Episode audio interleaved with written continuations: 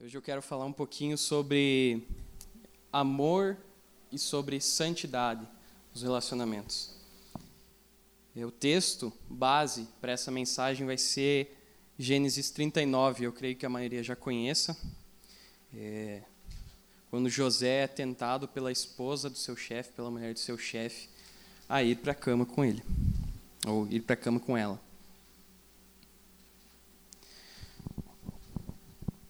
E é muito legal, é, como eu falei, a, a ideia, o, o, a gente vai falar sobre amor e santidade. Quando a gente fala de santidade, é, a área que mais nos atrapalha, normalmente, a viver em santidade é a sexualidade. São os relacionamentos, sexualidade, e eu acho que tem um propósito nisso, eu acho que é, é o coração do ser humano que tem uma necessidade de se sentir amado, de conhecer o amor. E eu acho que algo que Deus criou como a relação sexual, a sexualidade, que é bom, feito da forma como Deus criou, da forma como Deus instituiu, é algo é, de Deus mesmo. E eu acho que o mundo usa isso para corromper, para enganar os nossos corações, e fazer com que a gente tenha alguma ideia de amor nessa vida que é errada.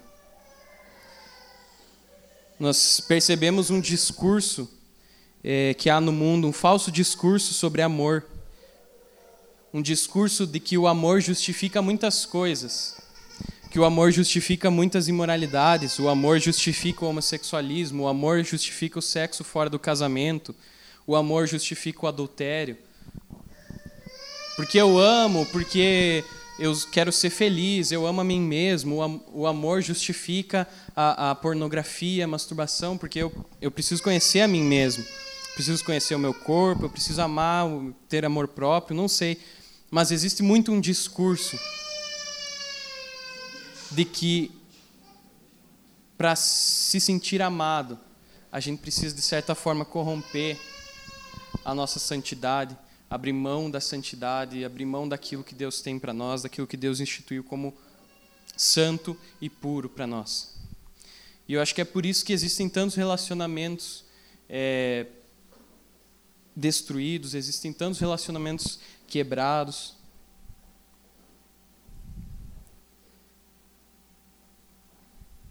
Mas a gente precisa considerar que havendo uma necessidade de se sentir amado, de ser amado, nós precisamos suprir essa necessidade da forma correta.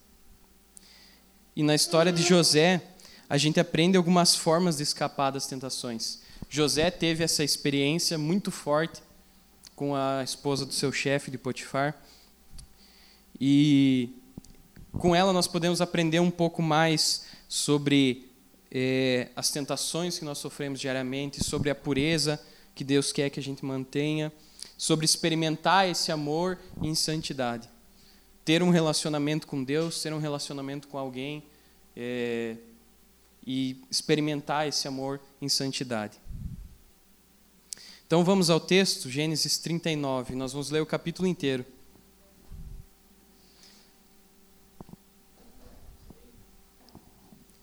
Gênesis 39. Diz assim: José foi levado para o Egito e o Potifar, oficial de Faraó, comandante da guarda egípcio, comprou-o dos ismaelitas que o tinham levado para lá. O Senhor Deus estava com José, que veio a ser homem próspero e estava na casa de seu dono egípcio. Potifar viu que o Senhor estava com José e que tudo que ele fazia, o Senhor prosperava em suas mãos. Assim José achou favor diante dos olhos do seu dono e o servia. E ele pôs José por mordomo da sua casa, lhe passou as mãos tudo o que tinha. E desde que Potifar eh, fez mordomo de sua casa e encarregado de tudo que tinha, o Senhor abençoou a casa do egípcio por causa de José. A bênção do Senhor estava sobre tudo o que tinha, tanto em casa como no campo. Potifar confiou tudo o que tinha às mãos de José, de maneira que não se preocupava com nada, a não ser com o pão que comia. José tinha belo porte e boa aparência.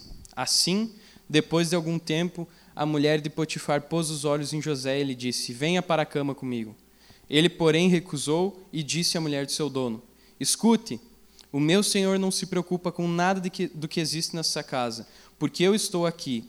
Tudo que ele tem, ele passou às minhas mãos. Não há ninguém nessa casa que esteja acima de mim. Ele não me vedou nada, a não ser a senhora, porque é mulher dele. Como, pois, cometeria eu tamanha maldade e pecaria contra Deus? Ela falava com José todos os dias, mas ele não lhe dava ouvidos, recusando-se a ir para a cama com ela e ficar perto dela. Aconteceu, porém, que certo dia José entrou na casa para fazer o seu serviço e ninguém dos, da casa se achava presente. Então ela o pegou pela roupa e lhe disse: Venha para a cama comigo. Ele, porém, deixando a roupa nas mãos dela, saiu, fugindo para fora. Quando notou que José tinha fugido, mas havia deixado a roupa nas mãos dela, chamou pelos homens de sua casa e lhes disse: Venham, vejam, meu marido nos trouxe esse hebreu para nos humilhar. Ele entrou no meu quarto querendo me levar para a cama, mas eu gritei bem alto. Quando ele ouviu que eu lamentava a voz e gritava, eh, deixou a roupa do, do, ao meu lado e fugiu, saindo para fora. Ela conservou junto de si a roupa de José até que o dono dele voltasse para casa. Então lhe falou segundo as mesmas palavras e disse: O escravo hebreu que você nos trouxe entrou no meu quarto para me humilhar. Mas quando levantei a voz e gritei, ele deixou a roupa ao meu lado e fugiu para fora. Quando o dono ouviu as palavras de sua mulher, que lhe disse: Foi assim que o seu escravo me tratou, ele ficou irado. E o dono de José o tomou e o levou na prisão, no lugar onde os presos do rei estavam encarcerados. Ali José ficou. É... Desculpa, me perdi. Ali, ali José ficou na prisão. O Senhor, porém, estava com José foi bondoso com ele e fez com que encontrasse favor aos olhos do carcereiro. Este confiou às mãos de José todos os presos que estavam no cárcere, e José fazia tudo o que se devia fazer ali. O carcereiro não se preocupava com nada do que tinha sido entregue às mãos de José, porque o Senhor estava com ele e tudo que ele fazia, o Senhor prosperava. Primeiro eu quero olhar um pouco para o momento que se passava a vida de José, o momento que ele estava vivendo. E é assim, a história de José, para quem não sabe, ele era é, um filho, filho de Jacó, ele tinha outros onze irmãos, e ele era o filho preferido do pai dele. E os irmãos tinham inveja disso. José até provocava um pouquinho de ciúmes nele, falava de uma forma assim provocativa. E eles foram se irritando, se irritando, tinham tantos ciúmes, tanta mágoa, que eles decidiram é, matar, primeiro matar José, mas conversando ali, Rubens fala: não, melhor não fazer isso, e eles acabam vendendo José como escravo. E ele vai parar no Egito, ele vai parar na casa de um oficial de Faraó. Então, o momento da vida dele é rejeitado, traído pelos irmãos, longe da família, estrangeiro em uma terra desconhecida, escravo de um homem, de um homem que não tinha nenhum tipo de relacionamento com Deus vivo. E ao mesmo tempo que ele experimentava esse momento na vida dele, o texto vai dizer que o Senhor estava com ele. E aí nós vemos que o Senhor estava com José, José estava com Deus, ele tinha um relacionamento com Deus, ele mantinha uma intimidade com Deus. E por isso, tudo que ele botava as mãos prosperava. Ele vai ganhando confiança, ele vai crescendo dentro da casa é, moral com o chefe dele, com Potifar. E então a gente percebe que ele estava passando por um momento difícil, mas ele tinha um bom relacionamento com Deus, ele tinha intimidade com Deus. Ele experimentava a presença de Deus. E quando nós olhamos para esse momento que José vivia, a gente pensa o que isso tem a ver com santidade. Por que esse texto é, foi escolhido nessa noite para falar sobre santidade, sobre amor, e o que, que o momento tem a ver com a santidade de José? O versículo 6 vai terminar dizendo que José tinha um belo porte e uma boa aparência. E aí no próximo versículo, então, a mulher de Potifar encontra ele, põe os olhos nele, o texto vai dizer que ela põe os olhos nele, e passa a tentá-lo. Passa a tentá-lo. O que, que isso quer dizer? Não importava o momento que José estava vivendo.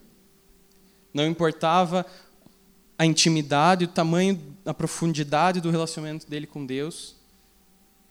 José estava sendo tentado. E essa, essa é a primeira etapa, essa é a primeira questão que nós precisamos entender quando nós falamos sobre santidade. 1 Coríntios 10, 12 diz: Por isso, aquele que pensa que está em pé, cuidado para que não caia. Não importava quão íntimo José era de Deus, ele seria tentado. E o que, que eu acho que isso significa para nós? Para vencer as tentações, para se manter em santidade, primeiro nós precisamos entender que nós seremos tentados. A gente não pode nos esconder atrás do fato de que nós estamos muito, ah, eu estou muito focado em estudar, eu nem quero namorar agora, eu nem quero, eu não tô indo, em, eu não vou em festa, eu não faço nada desse tipo de coisa, eu não estou interessado, eu estou focado no trabalho, estou muito tempo no trabalho, eu trabalho no meu, no meu serviço, eu vou para casa, eu penso no trabalho, eu penso na faculdade, eu faço muitas coisas, eu, meu foco está em outras coisas. Ah, eu tenho me relacionado com Deus, eu tenho feito meu, meu devocional todo dia, eu tenho orado todo dia.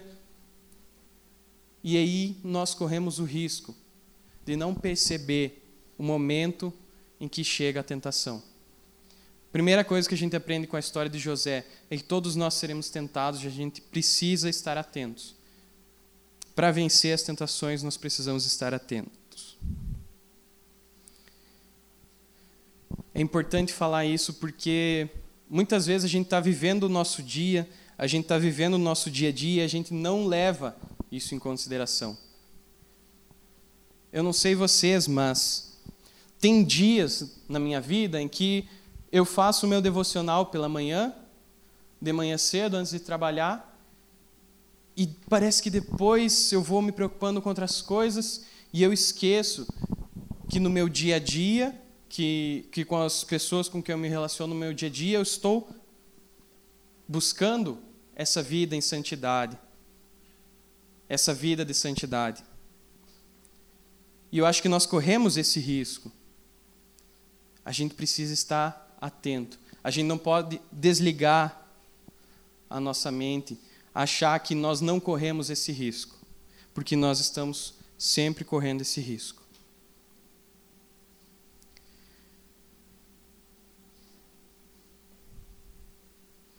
A segunda questão, que é muito importante para nós, para nos mantermos em santidade, é entender a importância disso para nós é entender a importância disso para nós. Às vezes a nossa cabeça está preocupada com tantas outras coisas. Às vezes nós damos importância para todas as outras coisas nesse mundo, às vezes nós damos valor para tantas coisas e nós pensamos, talvez não vale a pena me manter em santidade. Talvez eu não vou ser completamente feliz ou feliz do jeito que eu queira se eu não me manter em santidade. Talvez assistir um videozinho aqui, talvez ficar com aquela menina, com aquele menino. Talvez isso não seja tão errado, talvez isso não seja tão problemático, talvez isso não atrapalhe tanto a minha vida. Porque nós não entendemos a importância que é caminhar em santidade. E a gente pode ver na vida de José, nesse texto, nessa história que a gente acabou de ler, que ele tinha claro para ele mesmo o que significava cair em tentação. Quando a mulher de Potifar vem e o chama, o tenta, ele tem duas respostas. Primeiro, Potifar confiou tudo nas minhas mãos. Não tem ninguém nessa casa que esteja acima de mim eu posso ter o que eu quiser. Ele confia em mim de olhos fechados. Eu só não posso ter você, porque você é a mulher dele. E segundo, como eu poderia fazer tamanha maldade e pecar contra o meu Deus?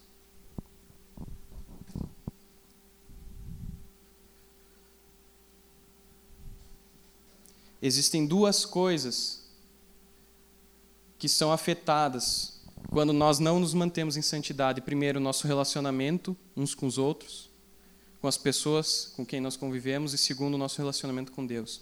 E isso mais importante ainda. Porque o nosso relacionamento é afetado com as outras pessoas, porque quando eu permito que a minha mente seja moldada por alguma ideia, por alguma coisa desse mundo de imoralidade sexual, de, de impureza, quando eu permito que isso aconteça, eu passo a olhar as pessoas com quem eu vivo, os meninos, as meninas, de forma que Deus não quer que eu enxergue. Eu começo a tratá-los de forma diferente, porque a minha cabeça não está mais entendendo que essas pessoas para quem eu estou olhando são a imagem e semelhança de Deus. E eu não tenho o relacionamento uns com os outros que Deus quer que eu tenha.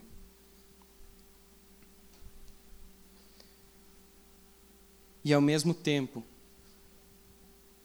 José entendia que estava pecando contra Deus. E isso o afastava, isso atrapalhava o seu relacionamento que ele tinha. Ele entendia, eu tenho essa intimidade com Deus e eu amo isso, eu amo a presença de Deus, eu quero viver na presença de Deus, eu quero isso para minha vida mais do que tudo. E quando eu abro mão da minha santidade, quando eu me deixo levar pelas tentações, eu prejudico esse relacionamento. Não que Deus não vá mais querer se relacionar com a gente, mas nós damos um passo mais para mais longe de Deus. Nós, é como se nós virássemos as costas para Deus, como se nós fechássemos os nossos ouvidos para aquilo que Ele nos fala, como se nós fechássemos os nossos olhos para aquilo que Ele nos mostra.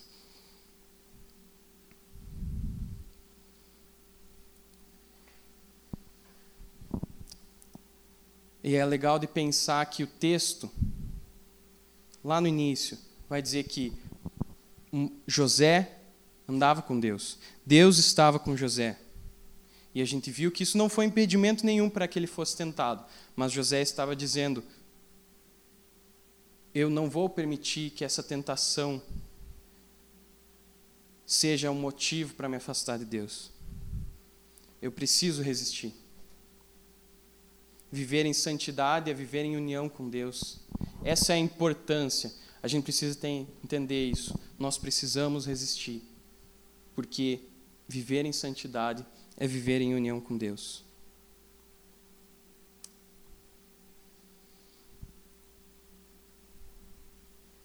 O texto segue, a história segue, e a mulher de Potifar começa a ir até José de forma insistente, de forma chata, todos os dias.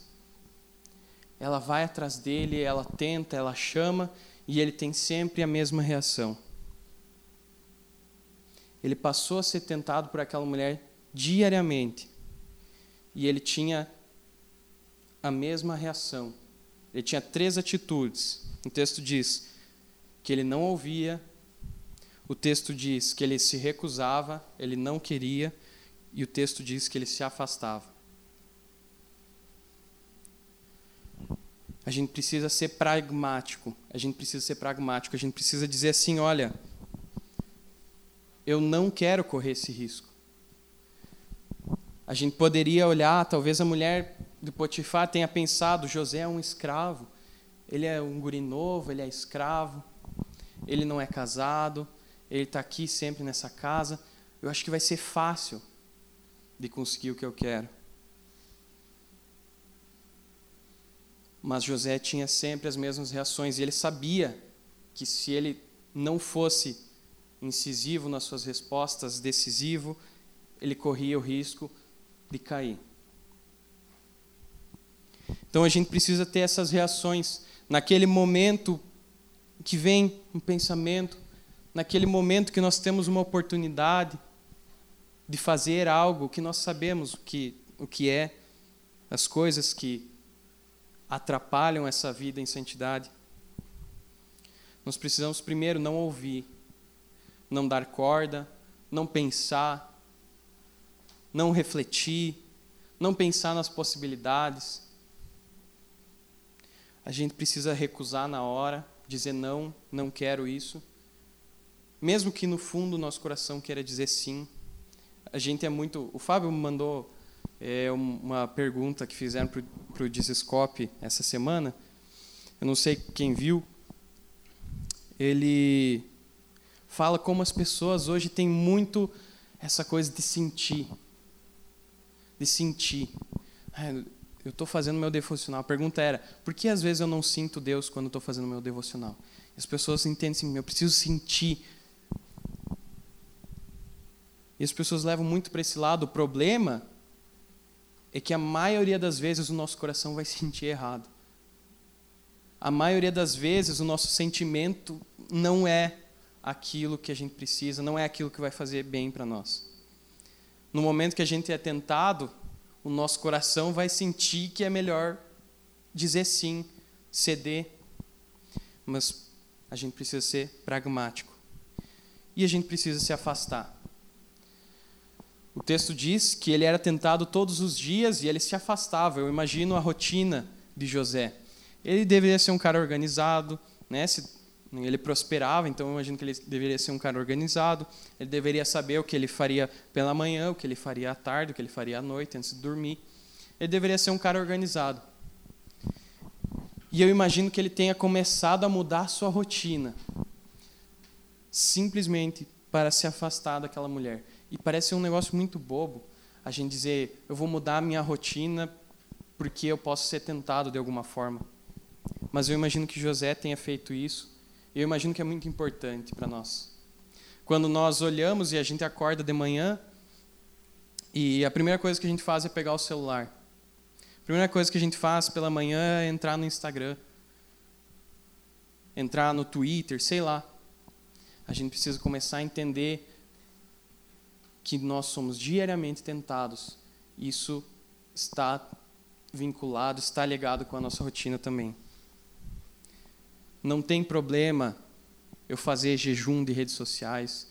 Não tem problema eu pedir para trocar, eu sentar em outro lugar na faculdade porque aquela menina, aquele menino lá está dando muito papinho para cima de mim. Não tem problema, nós precisamos mudar a nossa rotina, a gente precisa mudar, porque senão a gente vai estar sempre se colocando em risco.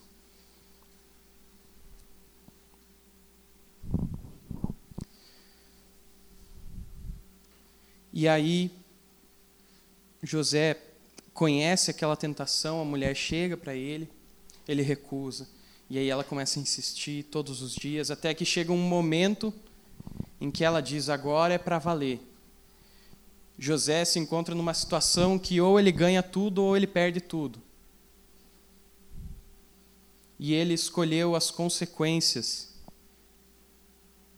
de resistir às tentações. Ele escolheu, ele entendeu que ele teria consequências disso. E a gente precisa entender também, a gente precisa aceitar essas consequências de resistir às tentações. Primeiro, e o mais óbvio, é que José foi humilhado diante dos homens.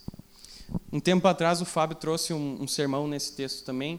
Ele falou algo muito legal que me marcou, que eu nunca tinha me ligado, algo tão óbvio, mas eu nunca tinha pensado dessa forma. José entra no, no quarto, a mulher está lá, ela o agarra pela roupa e ele sai correndo. E a roupa fica nas mãos dela. Considerando as roupas que eles usavam naquela época, José não saiu correndo sem camisa, não saiu correndo de calção, não saiu correndo de cueca. Eles usavam uma roupa só, uma túnica, algo nesse sentido, no máximo tinha uma tanguinha.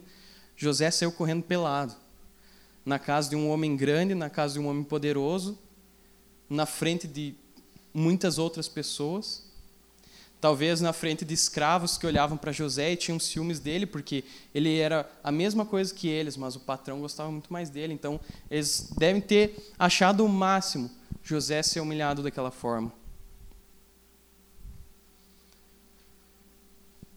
Hoje no mundo, fugir das tentações é sinal de covardia. Eu experimentei muito isso na, na época da escola. Eu já já, já me questionaram se eu era gay, porque eu não ficava com meninas. Eu nunca fui, nunca entendi porque eu não fui questionado se eu era hétero, porque eu também não ficava com meninos, né? Mas me perguntavam se eu era gay porque eu não ficava com meninas. eu era zombado porque eu não ia em festa, porque eu não bebia, porque eu não fazia, eu não, não participava das rodas de assunto que falavam sobre mulher, sobre pornografia, sobre qualquer assunto nesse sentido. Cara, eu era muito zoado. Para vocês entenderem o nível assim do, do tamanho que eu era zoado, as pessoas vinham me zoar quando outra pessoa não ficava com uma menina. Eles vinham zoar, viu? Olha lá, o fulano está fazendo escola com o Lucas. Né? Tipo, uns negócios muito sem sentido. Mas para o mundo, fugir das tentações é sinal de covardia. É que você é um bosta, você não faz nada, você não vive, você não tem coragem de, de chegar numa menina. Mas ah, quando a gente olha para essa situação da vida de José, a gente entende que, na verdade, fugir das tentações é um ato de coragem. Porque ele entendeu as consequências que ele teria e ele disse: Tô nem aí.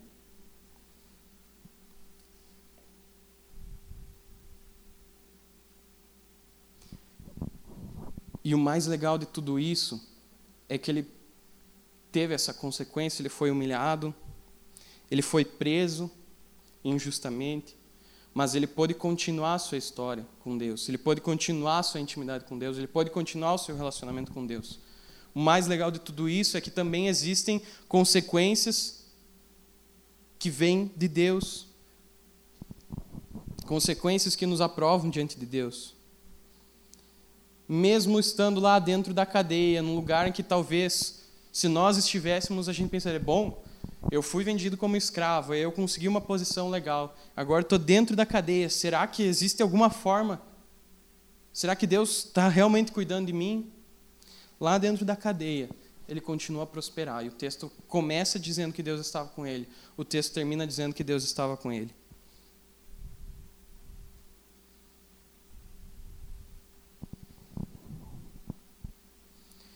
E a história dele continua, ele sai da cadeia, ele continua crescendo, ele se torna governador do Egito, ele se torna um homem muito importante, ele salva muitas vidas, ele salva a sua família, ele perdoa os seus irmãos, eles conseguem se relacionar de novo, e principalmente José, talvez naquele momento ele teria jogado fora, se ele tivesse dito sim para a mulher de Potifar, ele teria jogado fora uma oportunidade de ter uma boa esposa, de ter filhos, de criá-los na presença de Deus.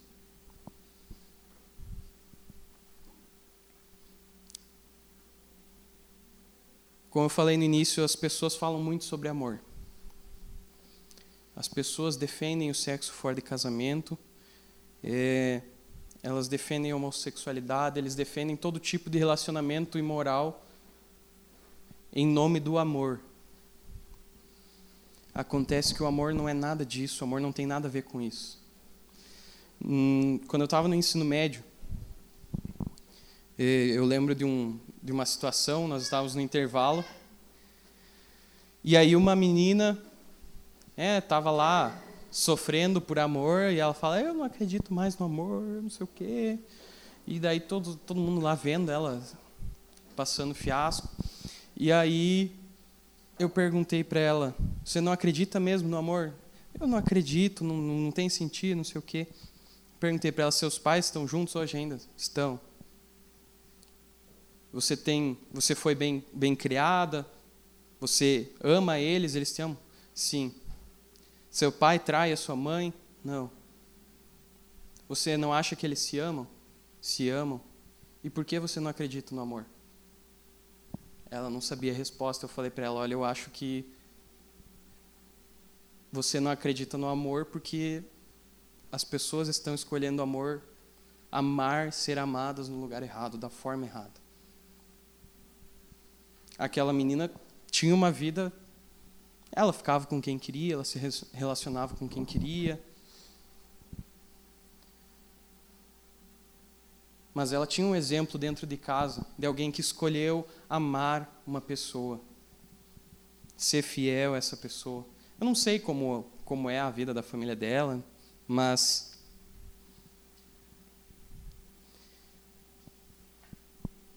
é muito forte isso. as ofertas de amor que, que nós temos nesse mundo são mentirosas. Sabe por quê? Quando eu já tinha terminado, eh, hoje mesmo, hoje à tarde, eu estava revisando e eu li um comentário é, e na hora aquilo me despertou e eu vi, é, o comentário falava que a mulher de Potifar, ela chega no momento ali em que tudo acontece, que José foge com sem roupa, foge dela, ela chega e diz assim: Este hebreu que o Senhor trouxe para nos humilhar. E aí o comentarista diz que o termo hebreu que ela usa, ele, é, ele expressava uma discriminação racial.